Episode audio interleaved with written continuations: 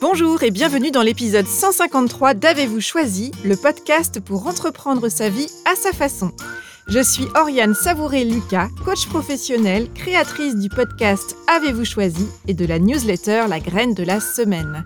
Rejoignez la communauté Avez-vous choisi en vous inscrivant gratuitement sur orianesavourelucas.com et vous recevrez une dose hebdomadaire d'inspiration, écrite ou audio, pour vous composer une vie sur mesure, plus légère et plus profonde à la fois. Ma passion et mon métier, c'est d'accompagner les personnes entreprenantes à retrouver leur enthousiasme et leur énergie créative pour davantage d'épanouissement et d'impact positif et durable au quotidien. Si vous découvrez le podcast, bienvenue à vous. Avez-vous choisi Le podcast explore depuis octobre 2018 le vaste et intrigant territoire du choix sous trois formats. Le billet, où je partage des questionnements, réflexions et ressources pour choisir sa vie.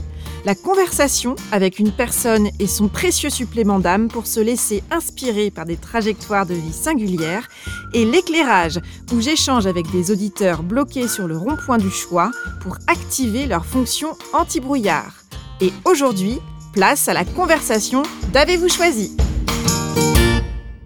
Et si nous choisissions de rendre belles les fausses notes de la vie? C'est l'invitation que nous envoie Marc Vella.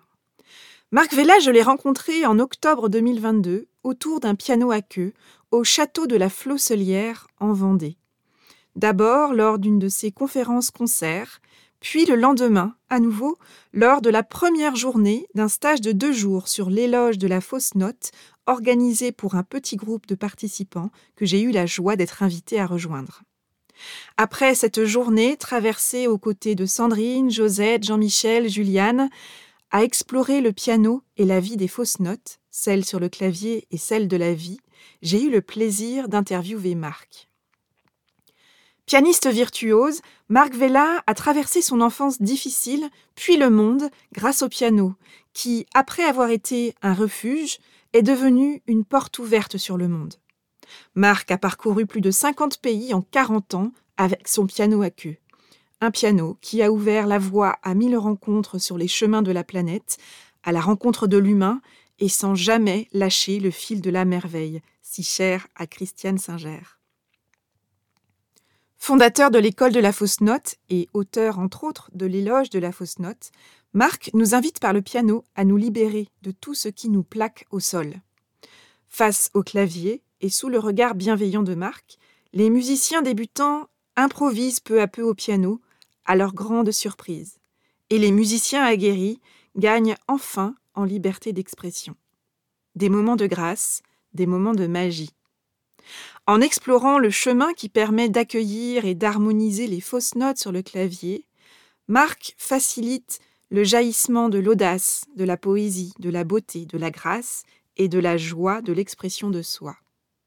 Et si nous changions de regard sur les fausses notes, tant redoutées, pourtant inévitables, pour enfin les accueillir pleinement et se saisir de leur force créatrice?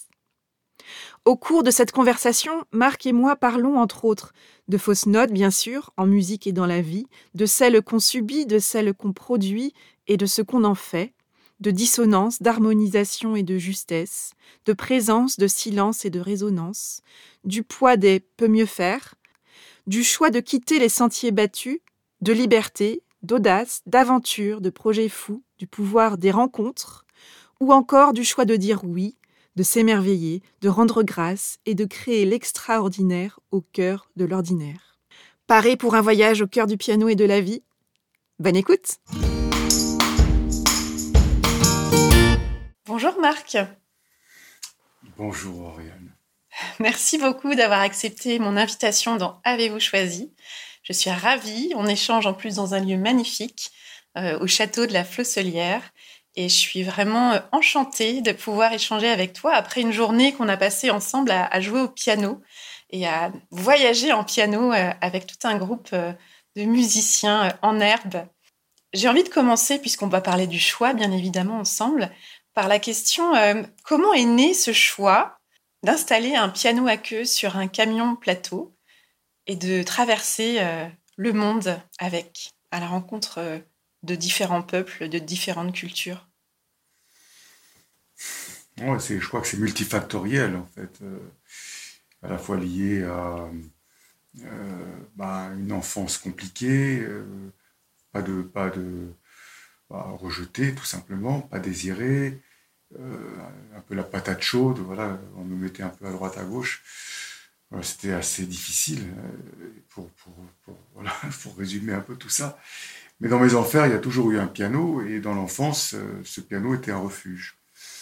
Euh, donc, évidemment, bah, on n'est pas enfant toute sa vie, on devient jeune homme, et puis on devient un homme. Et la vie étant ce qu'elle est, c'est-à-dire avec euh, bah, ses, difficultés, ses multiples questionnements, comment, comment rentrer dans le monde. et ce monde, à l'époque, n'était pas simple. Et je crois que le piano était euh, pour moi le refuge enfant. Je crois qu'il l'était encore. C'était quelque chose, je me suis dit, le piano euh, va me protéger. Ça, c'est clair. Et, donc, ça m'a aidé à rentrer dans le monde, le monde, tout simplement. Puis, comme j'avais pas de lieu, de chambre, de maison, je me suis dit, bah, moi, ma maison, c'est le monde. Je vais m'offrir. Je vais partir à travers le monde. Et avec le piano, je serai invincible. C'était ma croyance, en tout cas. Et, c'est comme ça que c'est parti. Et, et puis c'était ce désir de voir le monde, ça c'est clair. C'était aussi euh, euh, quelque part cette, famille qui, qui, était toujours dans les disputes, un beau-père et une maman, et, et, mon père et ma belle-mère, c'était donc des couples recomposés qui, qui n'étaient pas plus heureux, qui se, passaient leur temps à se disputer qui avaient tout. Hein. C'était lui, il était médecin, mon beau-père, mon père était architecte. C'était des gens quand même qui avaient entre guillemets, de l'instruction, qui avaient de l'argent, de voir leur vie euh, euh, assis devant la télé tous les soirs et à, rien s'offrir. Moi, je me suis dit non, je, veux voir le monde. J'avais conscience qu'on allait mourir et, qu'il fallait vivre, il fallait vivre. j'avais une, envie, comme j'avais pas d'amour, j'avais une envie d'amour, j'avais envie de rencontrer les autres, j'avais, j'avais soif en fait, tout mmh. simplement. Et ce piano était un moyen à la fois un refuge et puis un moyen d'attirer aussi évidemment euh, euh, l'autre. Euh, alors à 20 ans c'était plus les filles, j'avoue. Et c'est vrai que ce piano dans la rue, quand je jouais, oh combien j'étais magnétique, mais c'était chouette. Donc j'ai eu beaucoup d'amour, mais très vite le piano a aussi attiré d'autres choses. mais c'était aussi de l'amour voilà, des, clochards, des gens perdus qui me qui se racontaient, racontaient leur vie, donc dans ces partages d'humanité, dans ces moments, dans ces moments inattendus, improbables, où, j'ai tellement reçu. Alors au début c'était la France, et puis un jour j'ai rencontré un homme euh, qui vient me voir et qui me dit, ça vous dirait de faire ça en Afrique? Je crois que c'était une plaisanterie et pas du tout. Et euh, il était directeur de centre culturel en Côte d'Ivoire, et puis c'est parti comme ça. Et puis après, j'ai travaillé avec les CCF, les instituts, les instituts français, les alliances, et j'ai joué euh, comme ça avec euh, le, l'AFA, le ministère des Affaires étrangères, et j'ai joué un peu partout dans le cadre des ambassades et mmh. des centres culturels. Ce que j'entends, c'est que l'envie et la soif de, partage, de, musique, euh, d'ouverture au monde, elle était là depuis longtemps. Elle a germé petit à petit au fur et à mesure des, des années qui, ont, qui ont passé. Elle s'est intensifiée. Et puis, il y a eu une rencontre, en l'occurrence, cet homme euh, qui te propose euh, d'aller d'aller en Afrique. Et, et, concrètement, parce que moi, je trouve que c'est toujours intéressant et utile pour les oreilles qui écoutent ce genre de choses et qui ont parfois des projets et, qui n'osent pas rêver en grand. Par quoi ça démarre un projet de cette envergure-là? Est-ce que tu as déjà la vision euh, en grand euh, je vais parcourir euh, plus de 40 pays ou 50 pays, etc. Ou est-ce qu'il y a une première marche que tu t'es autorisé à franchir et qui t'a permis de matérialiser la possibilité de ce projet? Bon, il est clair, on ne peut pas du tout visualiser. Aujourd'hui, j'ai traversé plus de 50 pays en 40 années. Il est clair que quand j'ai commencé, euh, c'était impensable.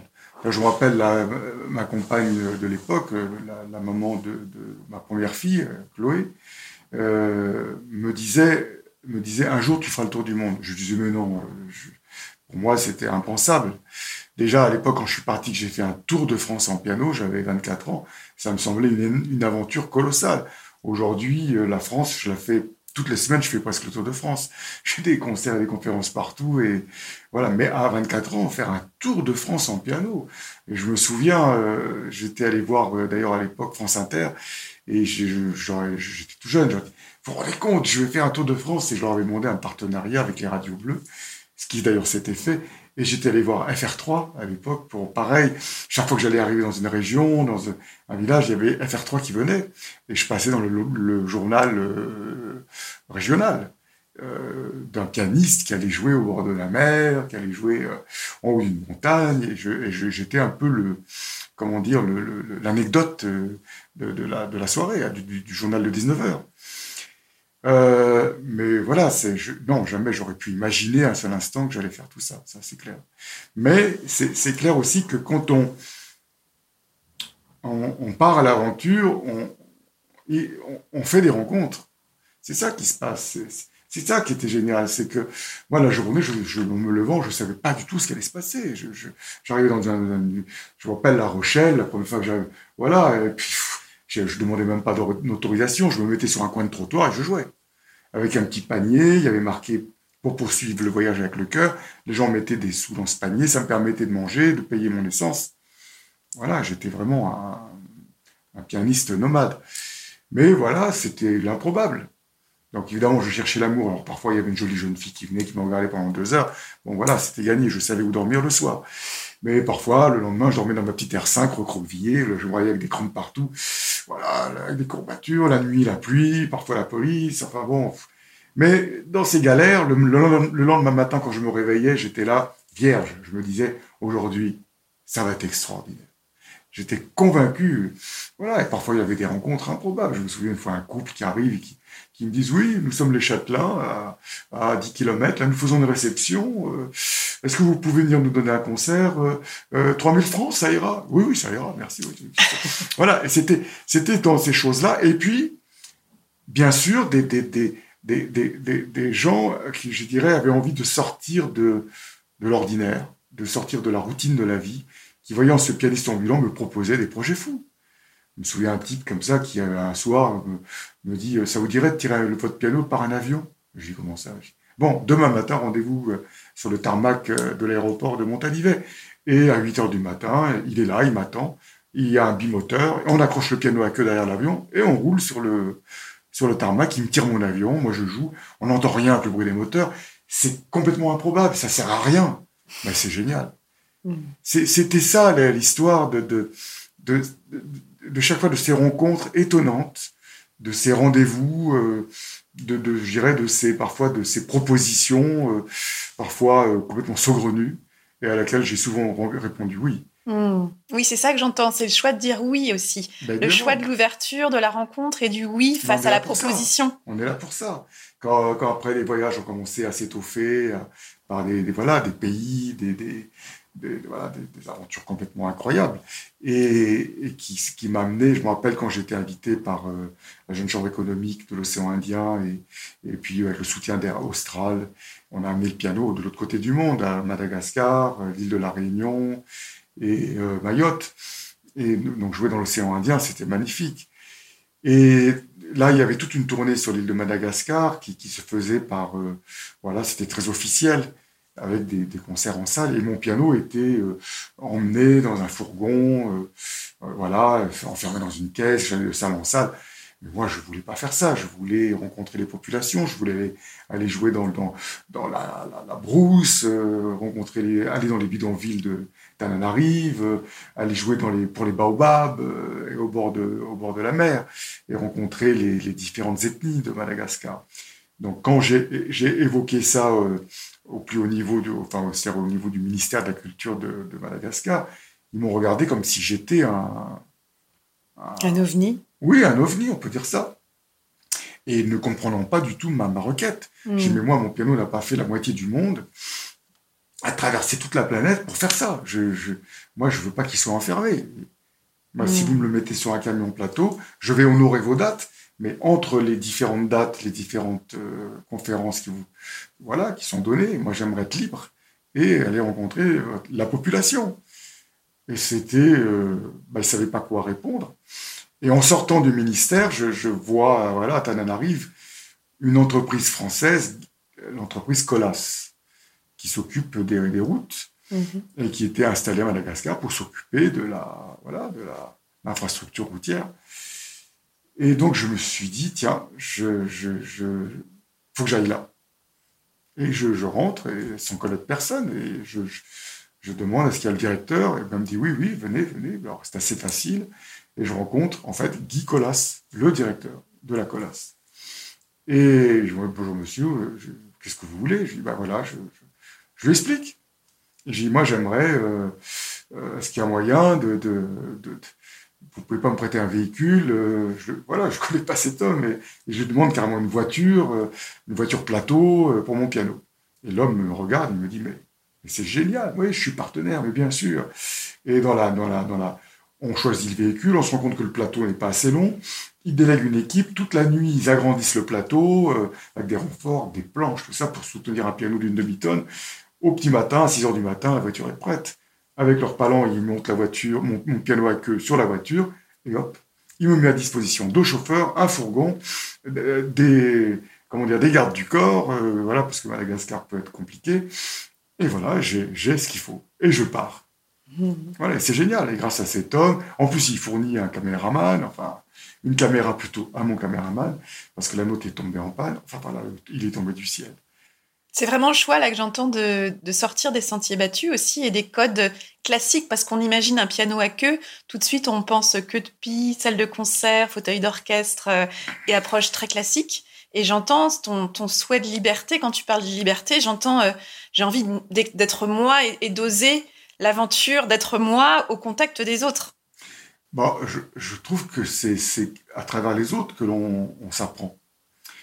Et puis, euh, c'est toujours pareil, c'est le sens de l'existence. Euh, elle dure, euh, voilà, si peu de temps, notre vie. Est-ce que je dois la vivre dans, dans, dans, cette illusion de la réussite, de la carrière, qui ne me rend, qui rend pas toujours heureux Ou, ou est-ce que je fais ce choix de, dans ce court temps qui m'est donné, qui s'appelle mon incarnation, de d'honorer le vivant qui m'entoure, de, euh, de m'émerveiller de cette planète qui est peut-être la plus belle planète de l'univers, euh, et, voilà, et, de rendre grâce, c'est-à-dire d'être en gratitude à, ce qui est là, à ce qui, ce qui m'est tout de même euh, donné, ce qui m'est livré. Comme moi je trouve que l'humain, enfin, je le trouve très ingrat, non seulement, euh, non seulement il, il, regarde pas trop, et en plus il, piétine, on peut le dire. Le vivant, euh, ça me sidère, ça c'est clair. Hmm. C'est clair. Et pour finir avec Madagascar, avec ben, ce Guy Colas à la fin, pour le remercier, j'ai voulu lui donner un concert pour ses ouvriers, son entreprise. Et il me dit, mais c'est pas possible, ils sont tous au palais de la Reine. je lui dis, ben, on amène le piano. Mais non, le palais c'est en construction, c'est dangereux. et puis là, il lui vient une idée complètement saugrenue. Il me dit, mais, et, et tu veux pas jouer sur le toit du palais de la Reine? Un toit qui est à plus de 100 mètres de hauteur. Je dis, mais je comprends pas. Et, là, sans que je puisse répondre, il prend son portable, il appelle son grutier, et il me dit, demain matin, tu me montes un piano à queue. Et le matin, à 7 heures du matin, à la fraîche, je vois mon piano à queue qui monte dans les airs, euh, voilà, bien ficelé, attaché sur des câbles, ce piano qui monte, et, il pose ça sur le toit, tout en haut. C'est complètement irréel. C'est ça, je dirais, le on se rend compte qu'à un moment donné, le, la rencontre permet euh, euh, ces choses-là, de, de, tout d'un coup, chacun, parce qu'il y a ce rendez-vous euh, où tout est possible, et, et, et, là est la vraie jouissance, mmh. quand on s'exauce. parce qu'évidemment, il, il, il, me propose quelque chose d'impensable, je pourrais dire non, mais non, on va abîmer le piano, c'est dangereux. Et si on met toujours les peurs en avant, bah, il se passe rien. Hmm. Et, c'est vrai que ce piano tout en haut du palais, euh, du toit, ce qui s'est produit, c'est que les ouvriers qui sont venus me voir, euh, ils voulaient jouer tous avec moi. J'ai passé une journée entière, j'ai fait jouer plus de 500 personnes dans la journée, et je suis resté jusqu'au coucher du soleil. Le piano a dormi toute la nuit en haut du palais. C'était complètement irréel. Irréel. Et ça reste des souvenirs. Euh, c'est comme voilà, jouer dans le Sahara, c'était un rêve que j'avais à 20 ans. Quand le jour ça s'est produit, je me rappelle, on est arrivé à Shingeti qui est la, douzième ville sainte de l'islam, et, dans, une ville qui c'est un village dans le désert des déserts, au milieu des, dunes, perdu dans les, voilà, dans un océan euh, qui est le Sahara. Et, alors que je suis le soir euh, avec les nomades en train de, boire le thé et, de manger, Mahmoud, spontanément, il me dit Marc, euh, est-ce que tu veux jouer sur la plus haute dune du désert? Je le regarde, je dis bah, ce serait génial. Il me dit bon, eh ben, on se lève à 4 heures et on part. Il y avait deux heures de route et on est parti avec son 4x4. Il y a dix nomades qui sont venus parce qu'il fallait porter le piano. Et on est arrivé au lever du soleil et on a sorti le piano tout en haut de la dune. Ce piano a que posé sur la dune et c'est la photo euh, qui, qui aujourd'hui que tout le monde connaît. C'était juste euh, magique. Mm. Et je me souviens dans la nuit, c'est moi qui ai conduit, Mahmoud me guidait. Et il me disait tout droit, le caillou, à droite, à gauche. Ben, on voyait rien. On voyait des dunes, le sable, rien. Il n'y avait pas de panneau. Comment il a trouvé? Comment il a pu trouver la direction? C'est hallucinant. C'est tout ça qui est complètement euh, irréel et magique, mais il faut y répondre. Voilà, y répondre. Mais pas répondre au téléphone. on va continuer. Alors, oui. Oui, et, moi, ce que j'entends aussi, c'est que, je ne sais pas si ça résonne, mais c'est comme si tu avais observé une vie un peu rabougrie quand tu étais enfant autour de toi et que tu avais fait le choix euh, de te dire moi je vivrai pleinement, mais que ce vivre pleinement pour toi il passe par une grande simplicité et une grande dose d'émerveillement et de poésie. Est-ce que c'est est-ce juste pour toi si je dis ça? Bah, Complètement rabougri, oui, c'est le moins qu'on puisse dire. Moi, à 16 ans, je, mesurais 1m40, j'avais la taille d'un enfant de, de 10 ans et, j'étais rabougri, c'est clair. J'étais un enfant brisé, battu. Euh, et euh, moi, je, pour tout le monde, j'avais, bah, j'étais rien, j'avais pas d'avenir. Et c'est vrai que quand tout d'un coup, euh, suite à une nuit d'amour improbable, voilà, avec une femme qui avait 30 ans et qui a voulu m'aimer, je, elle a posé des yeux d'amour sur moi. C'était la première fois de ma vie que ça m'arrivait. bah, ça m'a sauvé la vie. C'est fou, j'avais 15 ans et demi, elle en avait 30. Les médias diraient aujourd'hui qu'elle a commis un crime sexuel sur mineur. Moi, ça m'a fondé. Euh, donc cette femme, moi, je la bénis. Ça, c'est sûr. Je, elle m'a sauvé la vie. Donc. Euh, hmm. Et c'est un moment qui t'a fondé, tu dis, et qui t'a permis aussi de te déployer euh, dans la manière dont tu, vis la musique et dont tu en parles tu, parles de l'importance euh, de choisir d'improviser à partir d'un axe, à partir d'un cadre auquel il est important de revenir. Tu parles de revenir à la maison. Euh, en quoi la musique et la manière dont tu l'as investie et tu as choisi de l'investir à ta façon, ça t'a aidé à, justement à te déployer et à grandir? Je pense que c'est à, double sens. À la fois, mon déploiement m'a permis de, comprendre, de prendre conscience de tout ce fonctionnement subtil. Et en même temps, évidemment, ce retour à la quinte, ce retour à la maison, a aussi renforcé le déploiement. Voilà, c'est à la fois, les deux se sont, je dirais, euh, intriqués. Euh, voilà, et puis parce que c'est par le déploiement, le fait d'oser l'existence, effectivement, c'est cette nuit d'amour m'a, c'est clair, m'a satellisé. Et du coup, euh, ça m'a amené à, oser la vie, parce que je euh, par cet amour, je me suis rencontré, j'ai commencé à m'aimer. Voilà, je me suis dit tiens, ben, je suis peut-être pas si laid, je suis, j'ai peut-être de la valeur, je, je, je, je mérite. voilà, des choses toutes simples qui font que ben, je suis allé vers la vie. Évidemment, en allant vers la vie et avec tout ce passif, bah, j'y suis pas allé avec légèreté. Hein.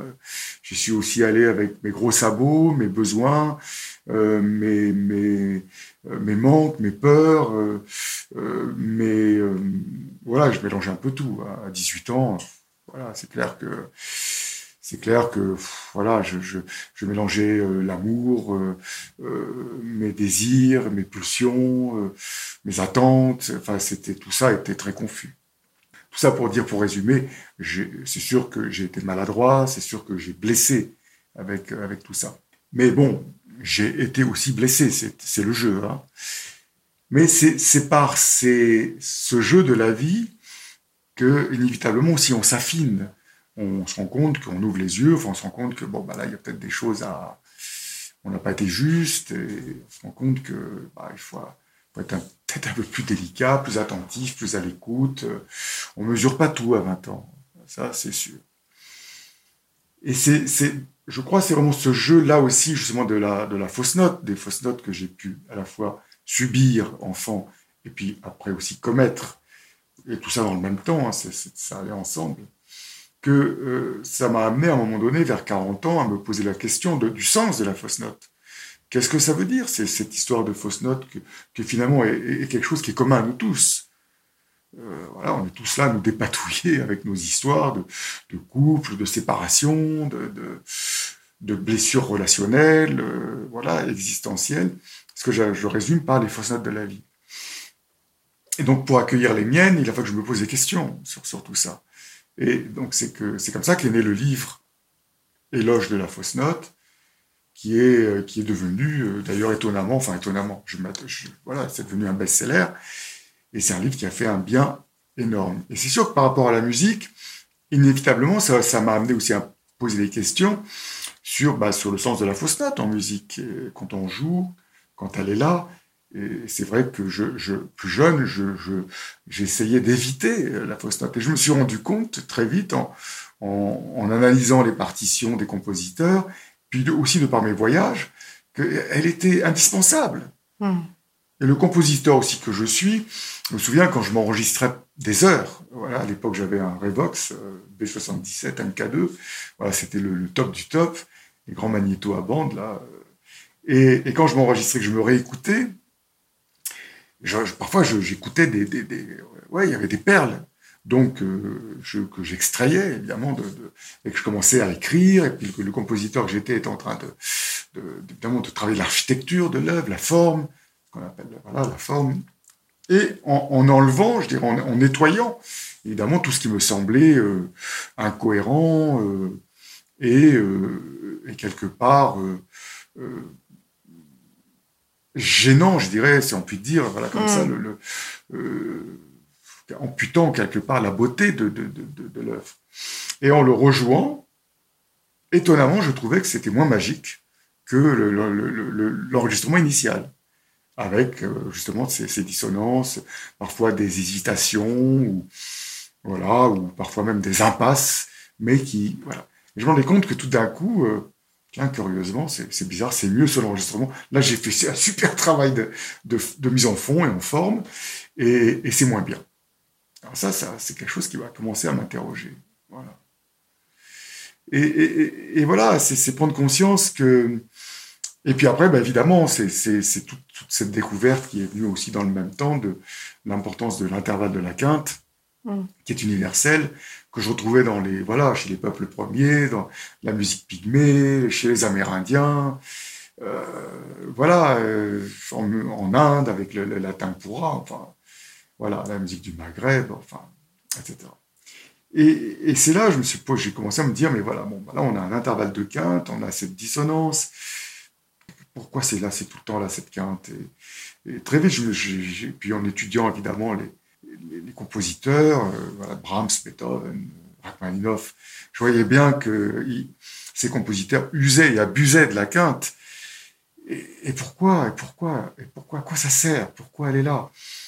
Et, puis j'ai très vite compris, avec en écrivant mon livre de la fausse note, que la quinte elle est là pour répondre tout simplement à déjà aux fausses notes musicales, c'est-à-dire que la quinte vient et la réponse harmonique j'ai fait une conférence avec Boris Cyrulnik euh, sur la résilience et fausses notes, et on pourrait dire que la, la, la, la quinte, c'est la résilience harmonique. Hmm. Quand il y a dissonance, on fait une quinte, soit la tonale, soit la dominante, et on va résoudre la dissonance.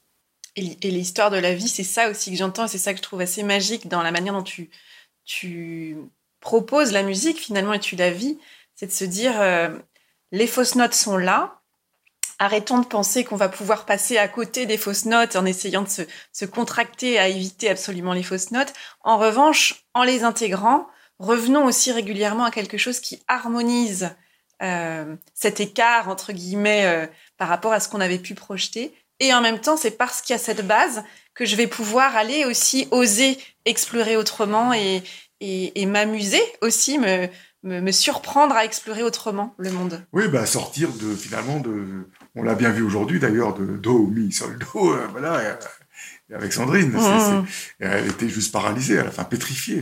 On arrive à une impasse à force de jouer toujours euh, parce qu'on a peur de jouer à côté. Mmh. on vit plus. Mmh. On vit plus. C'est un non-sens. Ce qu'on voit simplement, c'est que, en plus, on croit éviter les fausses notes, mais de toute façon, elles, arrivent quand même. Et la réponse, euh, du coup, quand on pense qu'il ne doit pas y en avoir, c'est ce qu'on nous a fait croire, en tout cas, c'est le, sophisme de, ce système, c'est qu'il ne faut pas qu'il y ait de fausses notes. Hmm. C'est un conservatoire, il ne faut pas qu'il y ait de fausses notes. À l'école, il faut être euh, euh, bah, compétitif, il ne faut pas être défaillant, il faut être voilà, infaillible. Hmm. Mais c'est pas vrai. Et donc, quand ça arrive, c'est une catastrophe. Donc, euh, on se calme, les fausses notes, c'est la vie. C'est la vie. Donc, on, oui, comme tu dis, il faut les accueillir et on les harmonise ensemble. C'est là, et, et, elle est là, l'aventure de la vie. Et en même temps, c'est vrai que c'est pas forcément ce qu'on a appris. Et donc, il y a beaucoup besoin aussi de désapprendre cette posture du bon élève, parce que je fais écho à la posture du maître que tu évoques. Euh, ça m'a fait vraiment euh, penser à cette posture du bon élève qu'on qu'on est nombreux à, tenter ou avoir tenté euh, de, oui, d'honorer quelque part. Euh, est-ce que tu peux nous expliquer un peu ce choix de la posture du maître? Qu'est-ce que ça évoque? Bah, D'abord, elle n'a rien à voir avec la posture du bon élève. Tout à fait. Non, mais justement, pour moi, c'est c'est l'inverse. Ah oui, voilà. Là, parce que l'élève, il répète, il répète. C'est un perroquet. La posture du maître, c'est la posture de la jouissance incarnée. Voilà, quand on joue, on, on, va pas se poser devant les choses, un clavier, n'importe quoi d'ailleurs, euh, quoi que l'on fasse, euh, un mur à repeindre, euh, une charpente à refaire. Oui, c'est vrai que ça demande un, certain savoir, mais pas, pas nécessairement. Je pense que déjà, si on, on se met en face de ce que l'on doit, comment dire, vivre, dans cette posture du maître, c'est de se dire, bon, voilà, euh, je vais déjà rentrer en relation avec euh, ce que je vais euh, rencontrer. Donc ça peut être ce, voilà, cette charpente ou ça peut être voilà, c'est la musique ou quoi que ce soit, ou une personne, mais je vais d'abord rentrer en relation. Oui, avant de se laisser envahir par la peur de ne pas y arriver ou la, ou le, la crainte de mal faire, etc., qui peut être totalement paralysante. Ça n'est même pas à propos, justement. Ça ne vient même pas. C'est juste que vraiment, on rentre en relation. Et c'est ce qui se passe, c'est on voit bien que du coup, la personne va jouer une note de musique et elle va l'écouter. Et elle va pas non seulement l'écouter, c'est qu'elle va, elle va vraiment la, ressentir, l'éprouver, jusqu'à la, la, la, la, savourer, de, se dire voilà, ce qui sort de moi, c'est beau, ça a de la valeur. je vais, je vais jouir cette note. Voilà, c'est dans le sens ouïr le jeu. Euh, voilà, cette audace folle qui est celle de, de, de considérer ce qui sort de soi. C'est ça, c'est vraiment la clé de tout. Et, c'est ce qui se passe. Et on en a été témoin toute la journée dans ce, dans, ce, dans ce stage-là de, de, rendre belles les fausses notes de la vie. Quelle différence entre ce matin où les gens ben, ne s'écoutent pas et quand les gens s'écoutent. Hmm. Et ça, c'est la posture du maître. Voilà. Et, et, ce qui va se passer, c'est que on assiste vraiment tout d'un coup dans cette écoute dans le fait de, de, oui, de considérer jusqu'à en jouir, voilà, ces quelques notes qui, qui sont données, eh bien, euh, bien c'est magique. C'est mm. magique. Et en plus, avec l'aide de ce support qui est la quinte, le fait de revenir avec des phrases courtes chaque fois à la maison, et quand on est à la maison, il y a un temps de silence qui est donné par le temps de résonance, euh, waouh, on se rend compte qu'il y a comme une sorte d'évidence. Euh, et une, une, magie, vraiment une beauté qui est surprenante. Hmm. On est nous-mêmes, nous qui écoutons la personne qui a jamais joué de sa vie, on est tous là, waouh, on, est tous là, les, les, lèvres et les oreilles pendues à, à l'écoute de ce que la, la, personne euh, joue, réalise. Et la personne qui, qui joue, on le voit bien, dans, ses, dans sa posture, elle n'en revient pas. Hmm. Elle n'en revient pas, elle, s'étonne elle-même. Josette qui s'est effondrée en larmes, par hmm. exemple. Voilà, cette femme qui, qui était convaincu d'être nul, de, qui a dit la musique c'est pas pour moi, c'est pour mes frères et sœurs, mais moi non, pas moi, pas moi. Mm. Et là qui joue et, qui, qui, est bouleversé, bouleversé, mm. parce que parce que c'est beau. Donc c'est le choix de la présence à soi qui permet aussi euh, l'autorisation qu'on peut s'offrir à, entrer en résonance avec soi, avec le moment, avec, avec la note Oui, ce choix de la, de la présence, je dirais qu'on n'a pas le choix, justement. C'est que c'est notre euh, devoir euh, d'incarnation. Euh, voilà, on est venu sur Terre pour justement faire l'expérience de l'offrande que nous sommes. Voilà, nous sommes là, nous sommes venus, c'est ça, c'est le fait de s'offrir hein, au monde et non pas souffrir. Euh, ce qui, est juste encore une fois, voilà, notre temps de vie est si court, donc euh, lequel des deux va choisir? S'offrir ou s'offrir? Et on voit bien qu'il n'y a pas grand-chose qui différencie ces deux mots. Peut-être le S apostrophe, qui nous dit simplement la vibration, ce S, le S qui symbolise l'être vibrant que je suis, voilà, parce que le S symbolise la sinusoïdale de la vibration, eh bien ce S n'est pas attaché, il est apostrophe. Il ne, s'attache pas à, comment dire, à ce que la vie envoie. Voilà, il y a une sorte de posture comme ça, à la fois détachée et libre, hmm. qui fait que je ne m'identifie pas à mes souffrances, à voilà, à ce qui se passe ou pas. Je reste ce maître euh, euh, érigé, justement, pacifié avec mon histoire, avec les fausses notes que j'ai pu subir et commettre, et aussi avec les fausses notes que je porte. Voilà ce qu'on appelle les héritages transgénérationnels. Et l'autre mission d'âme que j'ai, ma, présence sur Terre, pourquoi je suis venu, elle est bien sûr celle d'harmoniser les fausses notes des ancêtres que je porte et qui doivent se rejouer, d'ailleurs à travers des scénarios que je crée inconsciemment par le jeu vibratoire, des résonances. Je fais attirer à moi, évidemment, parce que je porte ces fréquences harmoniques au niveau cellulaire comme des marqueurs génétiques. Hein. c'est tous les travaux de, de Bruce Lipton hein, qui, nous appellent, qui, nous, qui nous amènent à la, ce qu'on appelle l'épigénétique. Il y a un livre remarquable qui s'appelle La biologie des croyances. Un autre livre de, de, de Anne-Ancelin Schwarzenberger qui s'appelle Aïe mes aïeux. Voilà, on se rend bien compte que donc, tout ça est, est, profondément lié et ça nous demande de, ce travail d'harmonisation. Et la quinte, cet intervalle, est tellement puissant, les compositeurs ne cessent de nous, les, de nous réaligner, de nous les jouer, de nous, de nous, la, de nous dire, voilà, aligne-toi à la quinte, la quinte, cet intervalle. Pourquoi il est si puissant? Parce que la tonale, voilà la note la plus basse, bah, la plus basse, c'est assise sur laquelle tout se pose, c'est le soi, ce mm. que je suis. Et l'harmonique du soi, ben, c'est notre nature. Pour la quinte, l'harmonique de la tonale, c'est la dominante. Donc, en musique, euh, la quinte euh, est cet intervalle qui nous permet d'harmoniser les fausses notes euh, musicales. Eh bien, la, quinte intérieure, c'est-à-dire les épousailles entre mon soi et ma nature, c'est tout le chemin de la vie. Je dois m'épouser et non pas me rejeter, voir mes défauts, être coupable de ce que je suis, avoir honte de ce que je suis. Et toute l'éducation, le système, l'école, la famille, parfois les voisins, euh, nous, nous, ont amenés à, faire l'inverse, à ne pas nous aimer. Mmh. À penser qu'on est insuffisant, comme tu. Ah, ben oui, peut mieux faire, peut mieux faire. C'est une phrase sur le bulletin qui est écrite pendant 5 ans, 10 ans, 15 ans. On se trimballe ça toute notre vie, puis après on va au boulot c'est un patron qui nous demande, on peut mieux faire. À la maison, on peut mieux faire. Voilà, c'est au lit, on peut mieux faire. En cuisine, tu peux mieux faire. Tu es tout nu devant le miroir, tu te regardes, peut mieux faire. C'est hallucinant. C'est, c'est... Et hmm. comment on arrive à ne plus s'accueillir. Hmm. Et on vit trois secondes. C'est ça qu'il faut juste mesurer que. Et puis notre vie, c'est une fois. Hmm. Alors, on est peut-être éternel, ça, mais c'est pas le sujet. C'est que juste sous cette apparence, sous cette forme, ok, tu as le physique que tu as, tu, tu, tu, ressembles à ce que tu ressembles, néanmoins, peu mm. importe, c'est pas ça le sujet, c'est que c'est ce que tu es, c'est une fois, mm. ça se répétera jamais. Tu te rends compte, c'est que dans l'histoire de l'univers, qui a des milliards et des milliards d'années, il y a un petit être qui s'appelle toi, et c'est une fois. T'en fais quoi de ça? Bah, Arrête de te morfondre, de, de, de voir les défauts. C'est sûr, si tu fais ça, tu verras que ça. Et lâche tout ça, tu perds ton temps. Hein. Allez, hop, maintenant tu décides de, te regarder, de t'aimer, de t'admirer, voilà, de te réconcilier avec qui tu es, de, voilà, avec de ce que tu portes, et puis de résolument dire merci. Voilà, dis merci à la vie. Et on se rend compte que le mot merci est l'anagramme du mot crime. Donc tous les crimes que tu portes des ancêtres, le merci va les résoudre. Et puis, soit en gratitude, voilà. Bien sûr que la vie a des fausses notes, bah, harmonise. C'est ce que dit Mozart.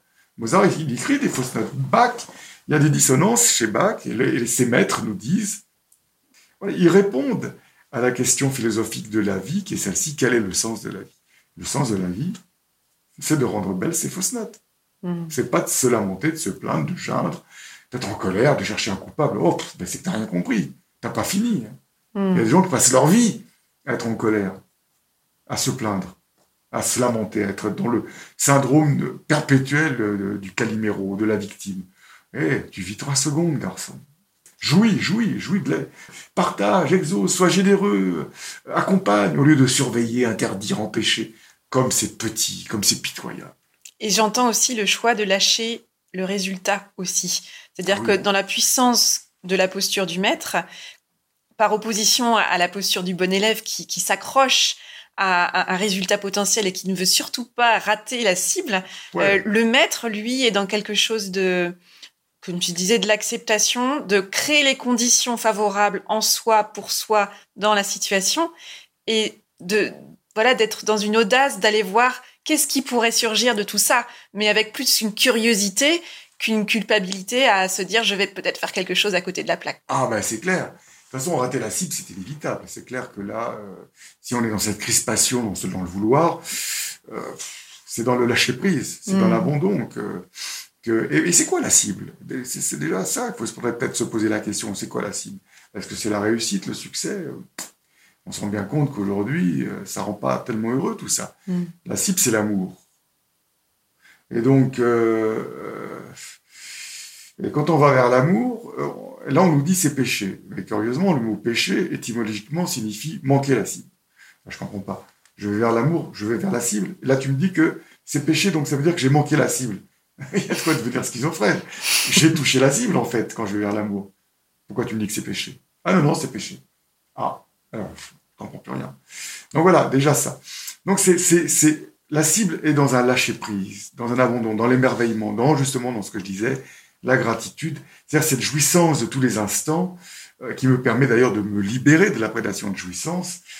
Et c'est ça la clé, c'est ça la liberté. Et cette liberté, cet abandon va m'amener à quoi? À l'abondance. Ça me fait penser à une expérience assez étonnante. J'ai fait un stage à Pornic et chez une femme incroyable qui, qui a des chevaux et qui euh, euh, fait du tir à l'arc sur les chevaux. Alors, elle a des cibles comme ça tout autour du, du, manège. Et donc, elle me fait monter sur ce cheval et elle me donne un arc et des flèches.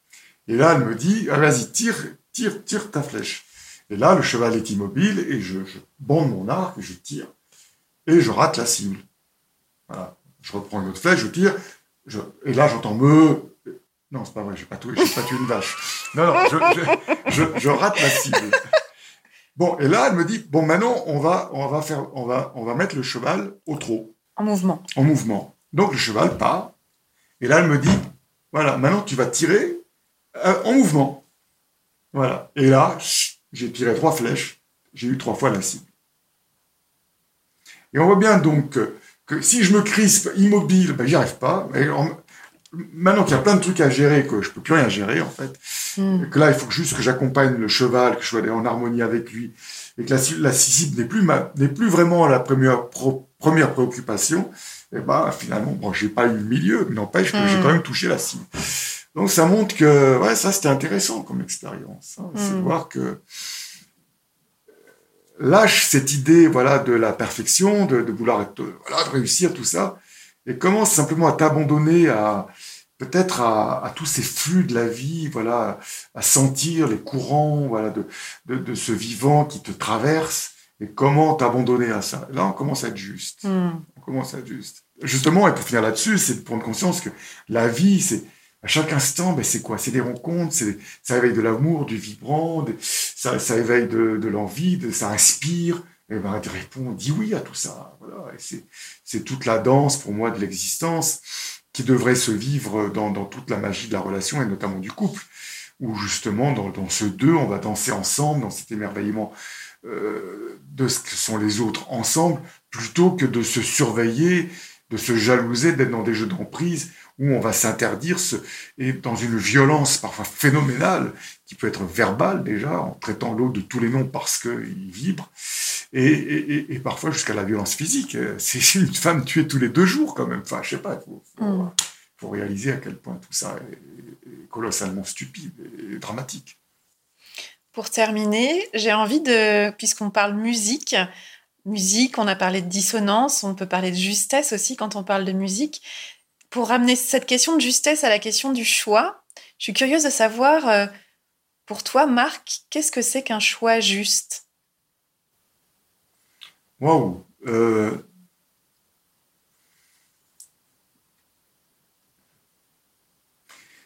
Je pense que c'est ce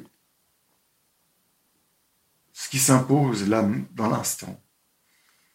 c'est quelque chose qui ne se discute pas qui est comme une sorte d'évidence. Euh, D'alignement avec le geste que tu fais de. Oui, c'est ça. Et puis c'est juste que ça, c'est là, c'est là. C'est le. Souvent, moi, je pourrais dire, c'est c'est toujours le, la présence du ciel pour moi qui, qui, fait que les choses sont justes.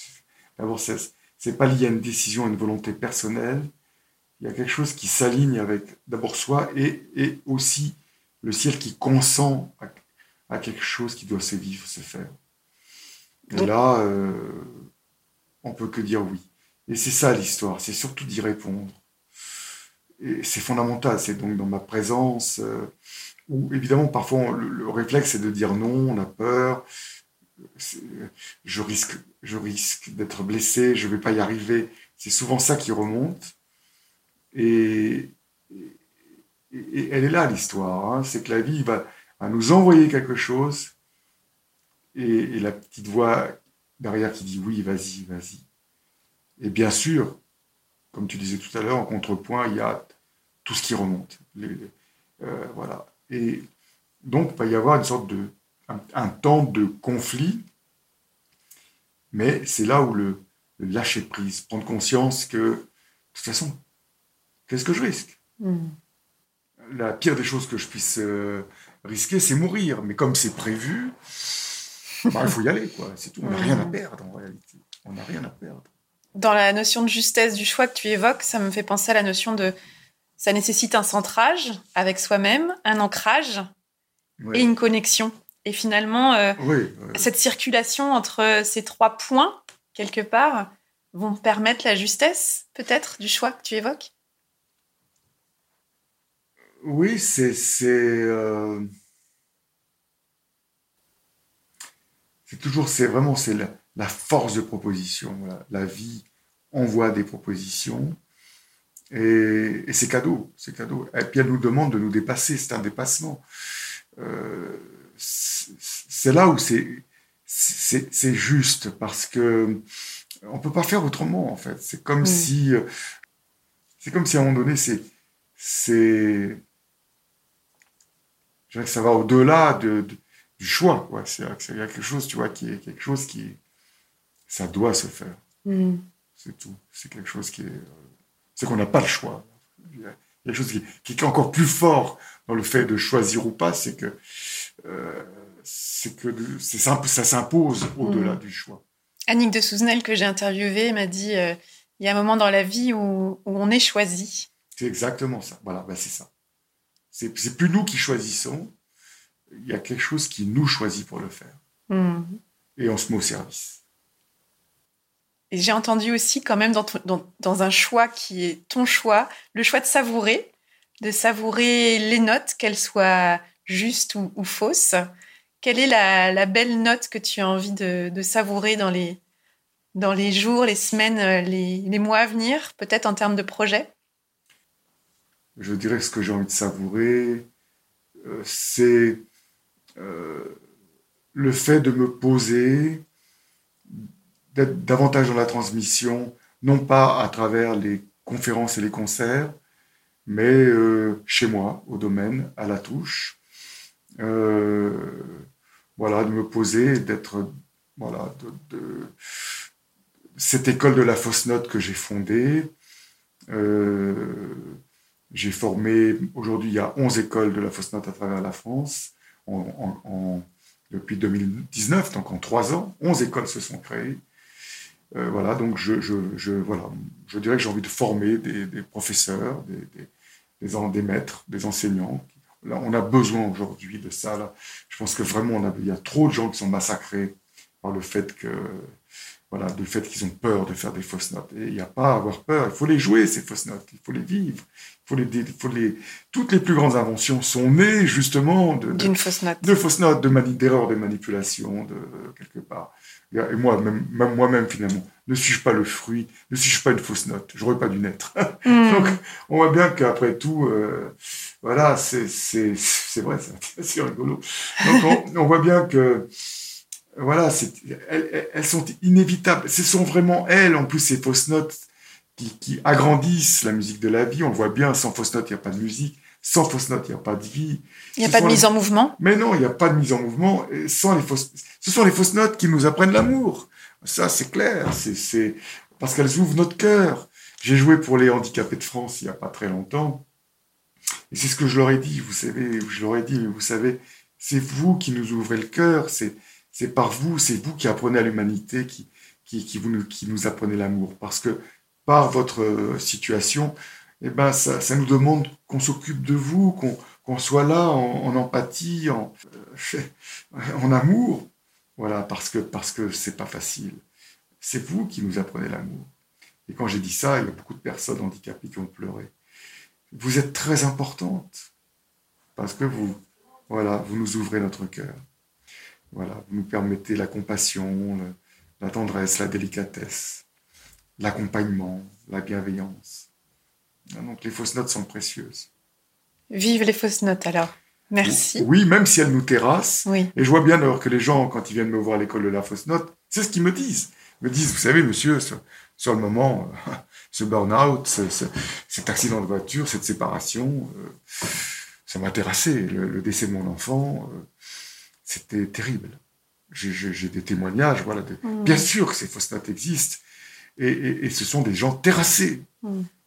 Mais c'est unanime, ce que les gens me disent, avec le temps, ça m'a obligé de me remettre en question. Ça m'a obligé à réfléchir. Ça m'a ouvert les yeux. J'ai pris conscience. Avec le temps, j'ai mesuré euh, le cadeau, la préciosité de, cette fausse note. Le fardeau de la fausse note est devenu le cadeau de la fausse note? Oui, mais je crois qu'il c'est vraiment. C'est qu'ils sont indissociables. Voilà, c'est que le, dans le fardeau, le cadeau. Oui, il y a une transfiguration, il y a une transformation et une intégration qui se C'est ce que dit l'ange. Hein. L'ange dit la vie est poids, mais pour celui qui ne s'égare pas, et on revient à la quinte, le poids est elle. Voilà, donc c'est l'envol euh, va se manifester à travers justement ce que je porte. C'est ça qui est paradoxal. Voilà. Merci beaucoup, Marc. Et avec un grand plaisir, Oriane.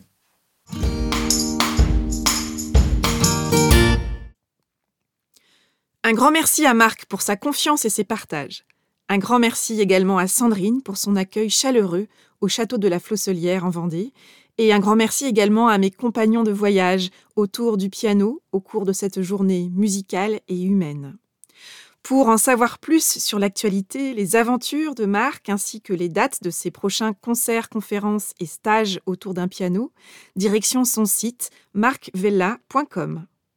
En écho à cette conversation, je vous invite à écouter trois autres épisodes du podcast Avez-vous choisi, qui entreront certainement en résonance avec celui-ci. L'épisode 19, Danser avec joie dans les chaussures du débutant, ma conversation avec Christophe Mandin sur le choix de la musique, l'épisode 20, et enfin la conversation avec Jocelyn Riobé, que j'ai intitulé Voyager à l'intérieur du piano, et qui est l'épisode 21. Alors, que vous a inspiré cette conversation? Je vous invite à identifier l'idée, la phrase ou le mot que vous choisissez d'en retenir. Avec quoi de nouveau repartez-vous de cette conversation? Comment allez-vous vous en imprégner? Quel est le premier petit pas que vous choisissez de planifier dans les prochains jours pour mettre en œuvre dans votre quotidien ce qui vous a inspiré ici. Je vous invite à me partager les idées, les déclics ou les questions que cette conversation a fait émerger. Je suis toujours très curieuse de savoir comment les conversations que je vous propose résonnent en vous. Voilà, c'est tout pour aujourd'hui. Merci d'avoir écouté l'épisode jusqu'ici. Vous retrouvez tous les épisodes du podcast sur mon site oriansavoureluca.com. Et si l'épisode vous a plu, faites-le savoir avec une constellation d'étoiles, un commentaire sur la plateforme de podcast de votre choix ou sur mon site, ou encore via un partage sur les réseaux sociaux. Vos étoiles, vos commentaires en ligne et votre bouche à oreille, voilà bien le soutien le plus précieux que vous pouvez apporter à ce projet pour contribuer à le faire rayonner plus largement. Si vous souhaitez m'engager comme coach pour que je vous accompagne à raviver votre enthousiasme et votre énergie créative pour déployer plus grand vos projets singuliers, alors direction mon site pour prendre rendez-vous pour une conversation offerte et sans engagement. J'évaluerai si un coaching est pertinent pour vous et si et comment nous aimerions travailler ensemble. Si vous voulez postuler à l'éclairage, direction la page podcast de mon site. Je vous souhaite une savoureuse et lumineuse semaine et je vous dis à bientôt pour un nouvel épisode. Et d'ici là, qu'allez-vous choisir?